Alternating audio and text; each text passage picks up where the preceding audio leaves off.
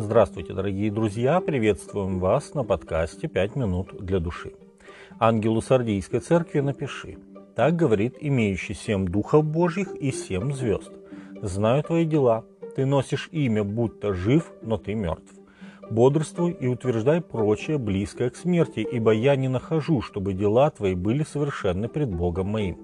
Вспомни, что ты принял и слышал, и храни, и покайся. Если же не будешь бодрствовать, то я найду на тебя как тать, и ты не узнаешь, в который час найду на тебя. Впрочем, у тебя в сардах есть несколько человек, которые не осквернили одежд своих и будут ходить со мной в белых одеждах, ибо они достойны.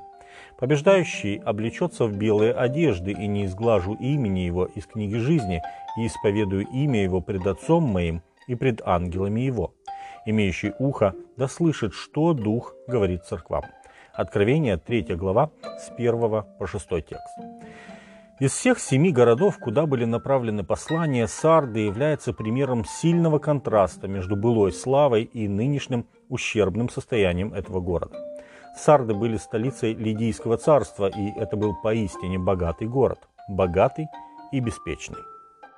Иисус говорит «бодрствуй».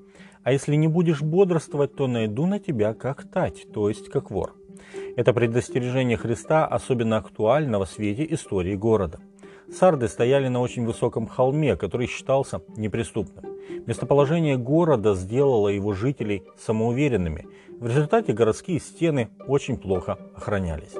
Дважды город был внезапно захвачен. Первый раз Киром Персидским в VI веке до нашей эры, а затем Антиохом в III веке до нашей эры. В обоих случаях полчища завоевателей ночью взбирались на крутой холм по широкой трещине, промытой дождями. А когда они проникали за стены, выяснялось, что там даже не удосужились выставить стражу. Город был захвачен из-за самонадеянности жителей и беспечности стражи. Похоже, что эта беспечность вошла и в церковь, которой обращено послание. Спустя некоторое время после начала реформации появилось много национальных церквей, которые пережили период доктринальных волнений и противоречий. В конце концов, разногласия были урегулированы путем принятия окончательных вероучений, которые имели тенденцию препятствовать поиску нового света истины. Подобным образом, в свое время римская церковь в первые века своей истории зацементировала, если можно так сказать, большую часть своего богословия. Защищенные властью и престижем государства и находящиеся под прикрытием строгих религиозных верований, национальные церкви протестантского мира стали довольствоваться формой благочестия без его силы. Еще одним важным фактором, способствовавшим духовной апатии, был рост рационализма в 17 и 18 веках. Под влиянием научных открытий многие ученые пришли к выводу, что естественного закона достаточно для объяснения всего, что происходит во Вселенной. Хотя рационализм подстегнул развитие мысли в таких областях, как естественные науки, его влияние по отношению к религиозным вопросам способствовало духовной холодности, которая характеризовала большую часть протестантизма в столетия после реформации.